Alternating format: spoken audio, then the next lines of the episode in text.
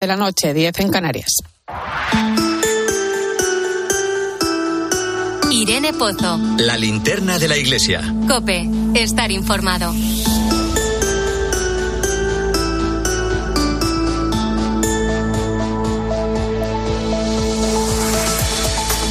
Como cada viernes a esta hora ponemos el foco de la linterna de la Iglesia en el Vaticano, lo hacemos con nuestra corresponsal Eva Fernández. Buenas noches. Muy buenas noches, Irene. Eva, lo avanzábamos hace un momento, la primera Asamblea General del Sínodo llega a su fin. Eh, ¿Cómo han transcurrido estos días y, y bueno, qué nos espera todavía el fin de semana? Eh, pues la verdad es que en esta semana Irene se ha vuelto a confirmar que los dos años de consulta global eh, sin precedentes en parroquias, diócesis, países y continentes está dando sus frutos justo para que la Iglesia se redescubra en lo esencial, en Jesús de Nazaret.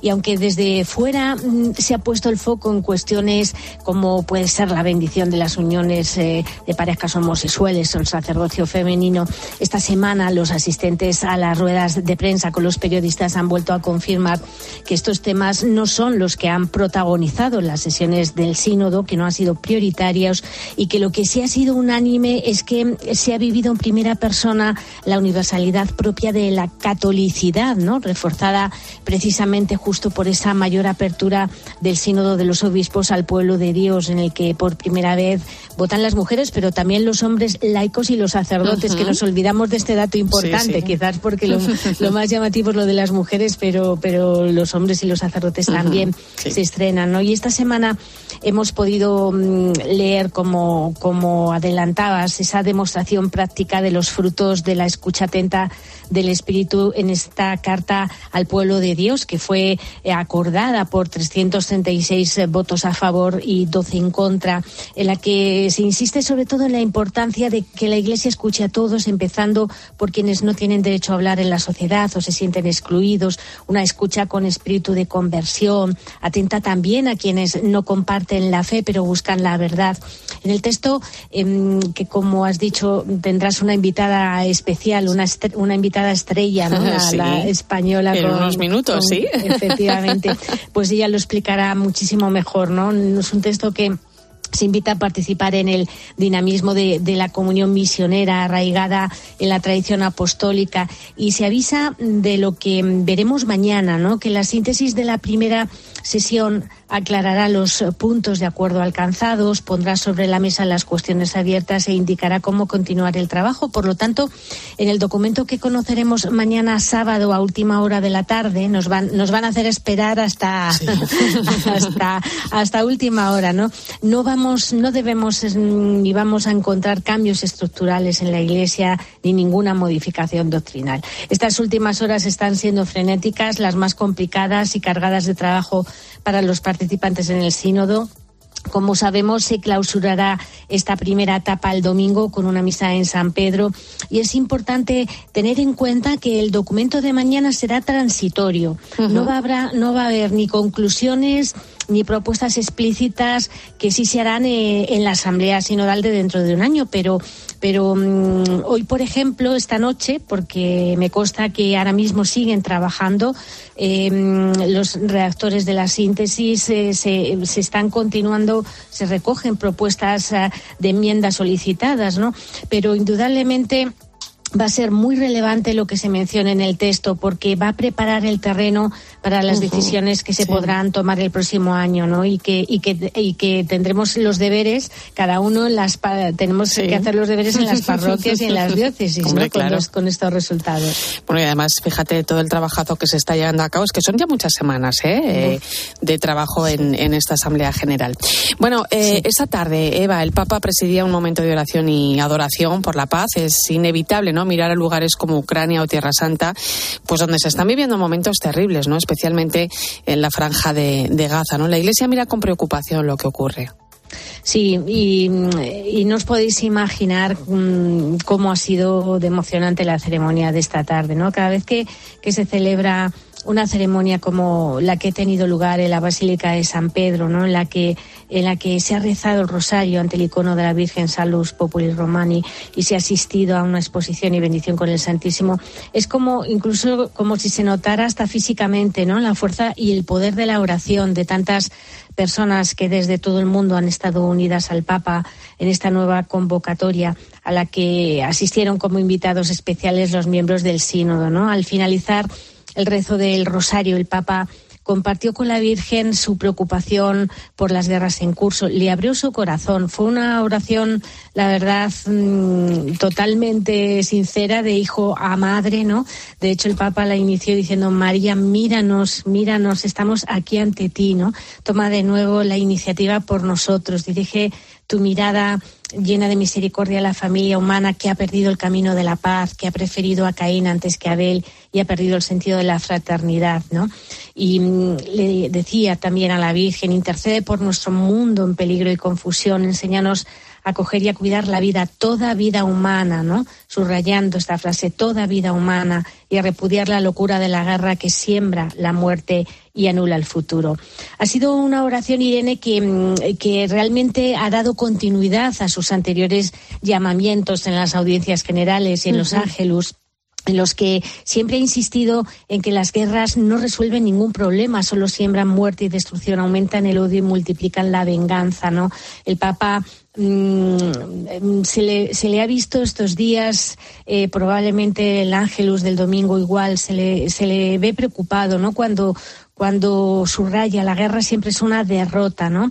y, sobre todo mm, lo que le preocupa al Papa de forma especial es que mm, es la escalada de las tensiones, ¿no? y en los últimos días ha recordado que los creyentes solo pueden tomar un partido en este conflicto, que es el de la paz, ¿no? Y luego no olvidemos que paralelamente el Papa continúa moviendo los hilos que sean necesarios para, em, eh, para que la diplomacia vaticana pues eh, pueda generar caminos de paz. Y ahí su conversación telefónica esta semana con el presidente de los Estados Unidos, en el que, según la oficina de prensa, se abordaron cuestiones lógicamente relativas a la guerra en Ucrania y también en Oriente Medio y también a iniciativa del presidente de Turquía. El pasado jueves el Papa habló con Tayyip Erdogan. El Papa le expresó su dolor por lo que está sucediendo y le recordó la petición de la Santa Sede, que lo ha dicho siempre, ¿no? Por activa y por pasiva, que se pueda llegar a la solución de los dos estados y de un estatus especial para la ciudad de Jerusalén. O sea que, Irene, por aquí eh, en el Vaticano se sigue trabajando. El cardenal secretario de Estado, Pietro Parolin, mm, no olvidemos que también hizo pública la, disponibilidad de la Santa Sede de mediar en Oriente Medio para, para contribuir a la liberación de los rehenes y detener la escalada de tensión. Bueno, pues gracias compañera. Hay que seguir rezando también, ¿eh? Y, confiando, ¿no? En que pronto pues llegue esa ansiada, ¿no? Y esa necesaria paz. Un fuerte abrazo, Eva. Buen fin de semana. Igualmente, un fuerte abrazo a todos. Gracias, Irene. Escuchas la linterna de la iglesia. Con Irene Pozo. Cope, estar informado. Son las 11 y 8 minutos de la noche, 18 en Canarias. Entramos en tiempo de tertulia hoy con el análisis del catedrático de Teología Moral de la Universidad Pontificia Comillas, Julio Martínez. Bienvenido. Buenas noches, Irene y todos. La profesora y experta en doctrina social de la Iglesia, Teresa Conte. Buenas noches, Irene. Y me, vais a permitir también que salude a los oyentes de Tiempo de Juego que se incorporan ahora mismo a la linterna de la Iglesia. Y desde aquí, bueno, pues abrimos también eh, este programa para ellos.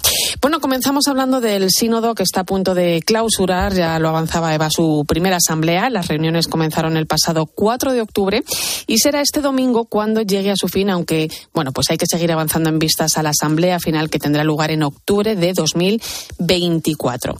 Mañana está prevista la votación de las síntesis que conoceremos a lo largo de, la tarde hacia última hora y que servirá de base para seguir trabajando pues todos estos meses, ¿no? Ahora, eh, bueno, pues eh, podemos mirar con un poquito de perspectiva, ¿no? El camino que comenzó hace dos años en las diferentes fases que nos han llevado hasta este momento, ¿no? Eh, bueno, ¿qué balance hacéis? Porque nos quejamos mucho de que la gente en la calle no sabe lo que es el sínodo, pero creo que la Iglesia se ha puesto en salida, ¿no? Y ahora mismo, pues no se concibe otra manera de ser y estar en la Iglesia, ¿no? Sí, yo, yo creo que, que lo que está pasando en Roma es un acontecimiento que marca la, la época, ¿no? De la Iglesia y de alguna manera, pues si la Iglesia vive con profundidad su seguimiento de Jesús, que como decía Eva ahora mismo, pues creo que ahí los padres y las madres del sínodo, pues de alguna manera es lo que están experimentando, pues van a ayudar también al mundo, ¿no? Yo creo que nos estamos dando cuenta que la verdadera sinodalidad tiene que ver con mejorar métodos, técnicas organizativas, pero sobre todo eh, con espiritualidad. ¿no? Y, a mí la carta al pueblo de Dios que, que, hace un par de días pues, pues hemos conocido es lo que me, me permite albergar como, como gran consolación de, de, lo que están ahí haciendo en el sínodo. Teresa. Yo creo que, mm, si me permitís la comparación, y puesto que hace pocos meses que hemos vivido la última Jornada Mundial de la Juventud, cuando yo veo esas reuniones, las fotos, la información continua, pienso que pasa como un poco como con la JMJ, ¿no? Que luego hay que volver a casa. Y que mm, en ese volver a casa Roma no puede quedar lejos. Quiero decir que lo que está pasando allí estos días no es una cuestión súper estructural, ¿no? de unos cuantos elegidos y designados, que sí, designados o elegidos, en el sentido en el que alguien tenía que ir, ¿no? Sino que es una cuestión de toda la comunidad, ¿no? Y la pregunta, yo todos estos días veo fotos, miro mucho las fotos, las imágenes, em, y leo y pienso, uff, una responsabilidad ahora, volver, ¿no? De Roma a casa, cada uno a sus casas, y pensar realmente cuál es nuestra estructura, cuál es el verdadero sujeto eclesial en cada una de las naciones, los pueblos, las comunidades, ¿no? Y cómo traducir eso, y cómo hacer que, que crezca fundamentalmente el sentido de pertenencia. Tanto que hablamos de los derechos derivados del bautismo, cómo conseguimos que nuestras comunidades, que cada uno de nosotros seamos más conscientes de que realmente hacemos este cuerpo. El cuerpo lo hace Cristo. Bueno, claro, ahí está el secreto, lo hace la Eucaristía, pero lo hacemos nosotros, ¿no? ¿Cómo, cómo, cómo fomentar el sentido de la participación, de la pertenencia, cada uno desde su lugar concreto, eh, me parece una tarea. Mm, bueno, y que aunque el sínodo acabe, que todavía le queda un poquito, ¿eh? porque hasta, hasta octubre del año que viene, nada, que la sinodalidad se quede, ¿no? Ese es el gran reto, ¿no? sí, el espíritu, ¿no? Al Eso menos, es. Bueno, me vais a permitir, ¿eh? Estamos también a la espera de conocer la síntesis a la que hacíamos referencia antes, eh, pero lo que sí conocemos ya es esa carta a todos los que formamos la Iglesia, ¿no? Al pueblo de Dios, que los participantes en esta asamblea hacían pública esta semana. Voy a saludar a la teóloga laica española designada por el Papa Francisco con voto en este sínodo. Cristina Enojes, muy buenas noches. Hola Irene, buenas noches, ¿qué tal? Eh, Cristina, una carta, bueno, pues que pone en valor el camino recorrido en estos años, también la experiencia ¿no? que, estáis viviendo estas semanas. Claro, la sinodalidad eh, que efectivamente ha estado presente, ¿no? Sí, ha estado muy presente, está muy presente y como tenemos por costumbre decirnos cuando nos vemos por las mañanas al acudir al aula Pablo VI, la sinodalidad ha venido para quedarse. Y la verdad es que la experiencia está siendo muy positiva con sus diferencias, porque tiene que haberlas, porque si no esto sería muy aburrido si todo fuera una balsa de aceite, pero son diferencias en las que, bueno, pues se alcanzan consensos. Y luego estamos viendo, por ejemplo, pues que no va a pasar nada porque las iglesias de determinados países puedan dar tres pasos en un año y otras iglesias de uno. Bueno, pues no va a pasar nada. La cuestión es que estamos todos en este camino sinodal, en este caminar juntos, y creo que eso es una cuestión sumamente importante el haberla visto sobre todo de una manera muy práctica como la estamos viendo nosotros aquí. Eh, Cristina, la carta reconoce la importancia de la escucha, ¿no? Dice que tenemos que escuchar más eh, a los laicos, hombres y mujeres, ¿no? A las familias, a los sacerdotes, a los diáconos. Eh, silencio y escucha han sido claves en todo este proceso sí han sido claves en todo este proceso y además están demostrando que, que, es muy efectivo el, hecho del, de guardar silencio tras una escucha porque te va permitiendo, es como, como cuando llueve suavecito, que la tierra va chupando, ¿no? Porque si cae de golpe el chaparrón, pues normalmente la, la tierra no lo puede absorber. Pues aquí es como una lluvia suave cada vez que se escucha y en esos eh, minutos de silencio que guardamos, pues todo eso va, va entrando de una manera eh, continua, de una manera serena. Y la verdad es que el hecho de escucharnos nos permite conocer pues eh, realidades que no que no conocemos porque tenemos una visión de la iglesia muy localista digamos no entonces ahí ahí por ejemplo yo estuve participando hace la semana pasada creo que fue siglo anterior en un círculo menor donde todos hablábamos italiano, pero solo uno era italiano. Mm. El resto eran rumanos, húngaros, croatas, uno de Portugal, otro de Mozambique. Entonces, para mí ha sido una de las experiencias más bonitas que he vivido en esta asamblea, porque me ha permitido conocer realidades que para mí eran totalmente desconocidas, aunque haya países tan próximos a nosotros en Europa que estén ahora a una hora de, de, avión, ¿no? Entonces, eso es la riqueza, conocer las diferencias, saber que lo que para unos es prioritario, para los otros de momento no se lo plantean, o lo que para otros es imprescindible, pues para otros ya llevamos mucho camino recorrido en ese campo, en el que sea, ¿no? Y eso te hace ver que la Iglesia pues está ahí, está viva y tiene sus diferencias y es muy poliédrica, como muy bien la definió Francisco. Eh, eh, bueno, es cierto que, la carta no habla de ningún tema concreto, ¿no? Para eso emplaza la síntesis que conoceremos eh, este sábado, pero sí habla Cristina de afrontar grandes desafíos, ¿no? Y recuerda que este sínodo se ha llevado a cabo en medio de un mundo en crisis.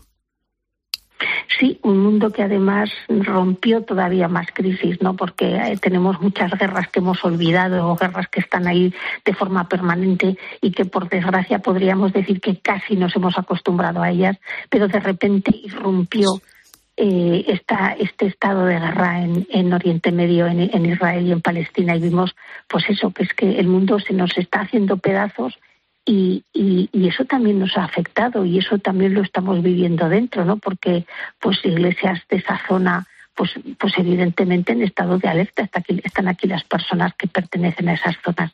Y los demás estamos muy afectados porque en realidad es algo que el mundo hoy es muy global, quiero decir, no hay distancias realmente, ¿no?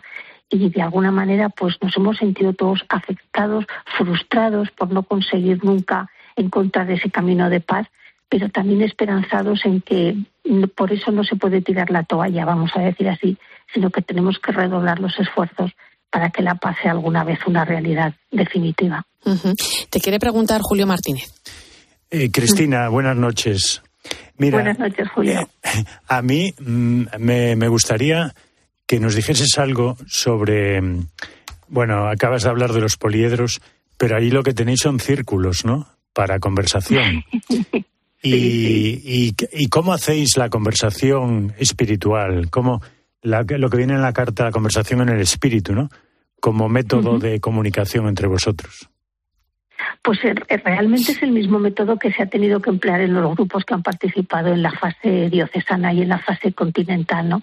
Son mesas donde cabemos 12 personas, eh, algunas veces estas 10, otras 11, pero digamos que la media es de 12 personas, en las que en cada, en cada módulo, digamos, se trata un tema y ese tema está dividido, digamos, en, en, cuestiones más específicas que cada uno hemos elegido previamente cuál nos interesa más participar o en cuál creemos que podemos aportar.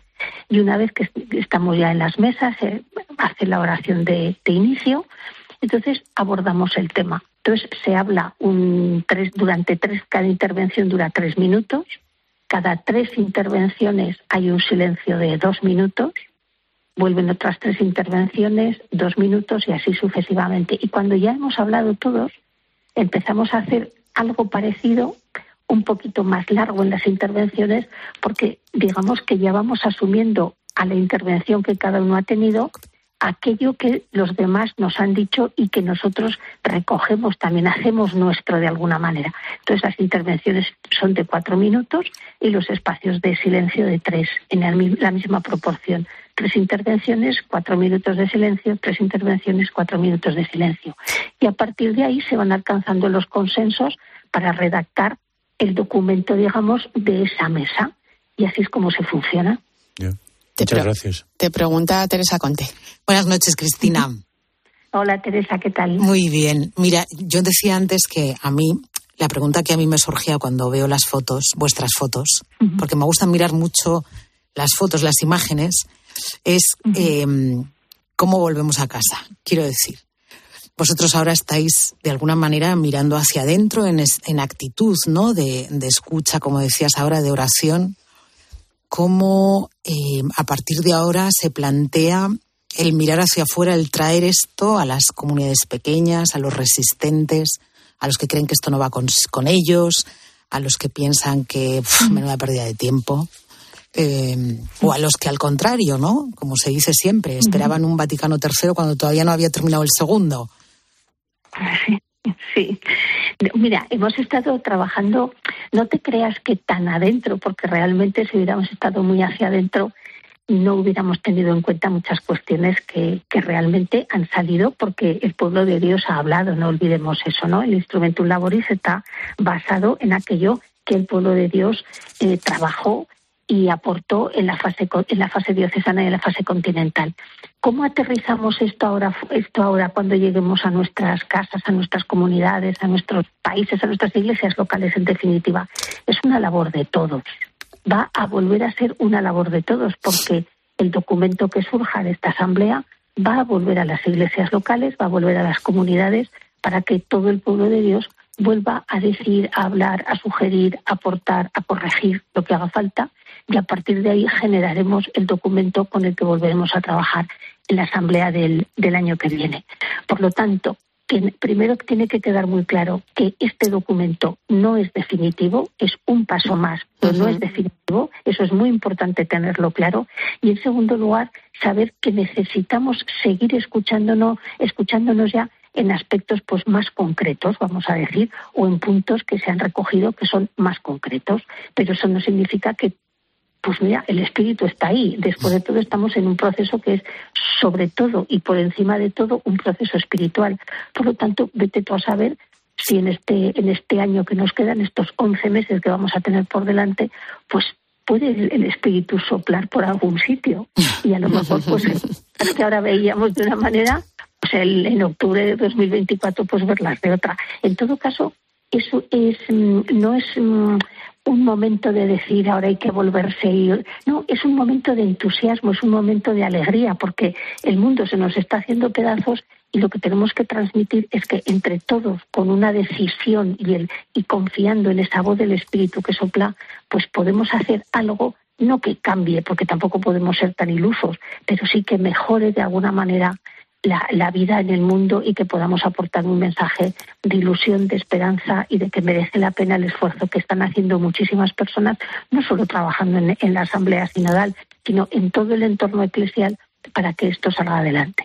Cristina, eh, muy breve, tenemos muy poquito tiempo, pero yo no quiero dejar de preguntarte, porque claro, el Papa también se ha dirigido a los participantes de la Asamblea esta semana, ha sido contundente ¿no? contra el clericalismo, ha hablado también del papel de la mujer. ¿Cómo habéis acogido sus palabras? Pues la verdad es que se han acogido, si algo tiene este Papa es que habla muy claro. Quiero decir que puede ser más contundente o menos contundente, pero habla muy claro, ¿no? Bueno, pues la hemos cogido en el, en, como acogemos cualquier otro comentario que ha podido hacer o como cualquier otras palabras que nos ha podido dirigir, en el sentido de que tenemos que clarificar un camino, tenemos que tener las ideas claras y bueno, ahí estamos todos, digamos que con la línea que tenemos y cada uno aportando desde las posibilidades, desde la realidad que tiene, porque la diversidad en la Iglesia es, muy variada, como lo estamos viendo. Estas palabras del Papa han sido acogidas, han sido, pues a lo mejor a alguien le ha sorprendido un poco, también es verdad, porque a lo mejor no nos esperábamos ese discurso o ese mini discurso pequeño, corto pero intenso como el buen café, pero bueno, ahí está y se han acogido las palabras del Papa pues con naturalidad y dentro del contexto que es la, Asamblea Sinodal. Pues Cristina Hinojés, gracias por atendernos a estas horas que sabemos que mañana toca estar en esa asamblea. Gracias también por ese trabajo y, y, lo que decíamos antes, que aunque el sínodo acabe, que todavía le queda camino, que la sinodalidad se quede. Ese es el gran reto. Un fuerte abrazo.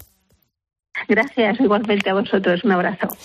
Bueno, pues estaremos eh, muy pendientes. Tenemos todavía dos minutos. Eh, no quería dejar de, de, preguntaros, ¿no? Cómo veis, cómo valoráis. Eh, bueno, hemos hablado mucho de Tierra Santa también esta noche, lo hemos puesto sobre la mesa. Pero esta semana el cardenal Pizzabal, el patriarca latino de Jerusalén, ¿no? Escribía una carta que a mí me parece también muy dura, ¿no? él mismo reconocía que eh, bueno en su comunidad hay palestinos e israelíes ¿no? que, mantenerlo todo unido en este momento es realmente complicado que estamos ante un conflicto eh, sociopolítico en una guerra de religiones pero ciertamente el tema es, es, difícil porque como él decía no cada vez es más difícil interceder no por, por ambas partes no y es que la situación que se está viviendo ahora mismo es muy delicada.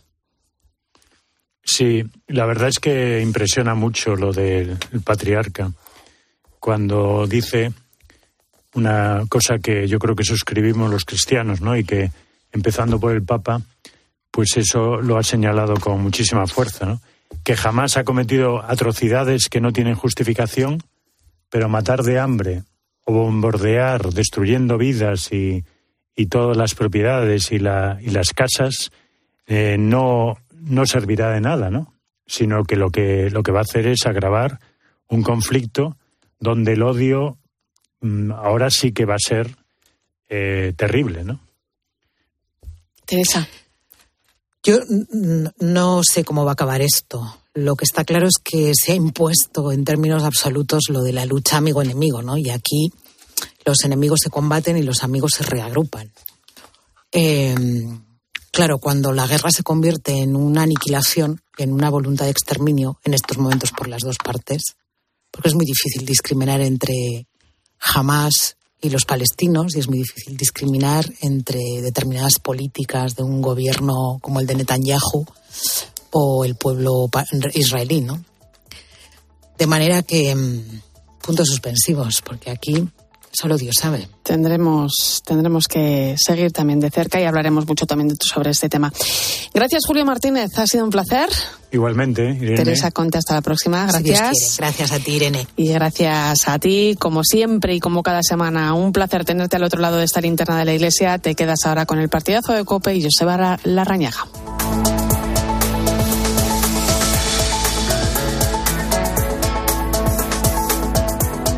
Irene Pozo. La linterna de la iglesia. Cope, estar informado.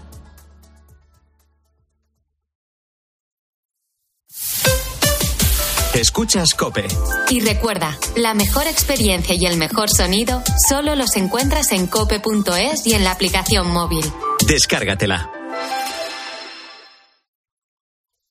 Desde 2007 te hemos ofrecido un alquiler seguro, pero ahora te damos más. Si tienes una vivienda de alquiler y necesitas financiación para tus proyectos, descubre el nuevo servicio de adelanto de rentas de alquiler seguro. Recibe hasta tres años de renta con solo pulsar un botón. Infórmate en alquilerseguro.es o en el 910-775-775. Alquiler Seguro, la reevolución del alquiler. Hay gestos sencillos que pueden cambiar vidas. Incluir a Save the Children en tu testamento es uno de ellos. Este gesto solidario se transformará en educación, medicinas y ayuda humanitaria para la infancia que más lo necesita. Infórmate sin compromiso en savethechildren.es o llamando al 937 37 15. Testamento solidario Save the Children. Las vidas que te quedan por vivir.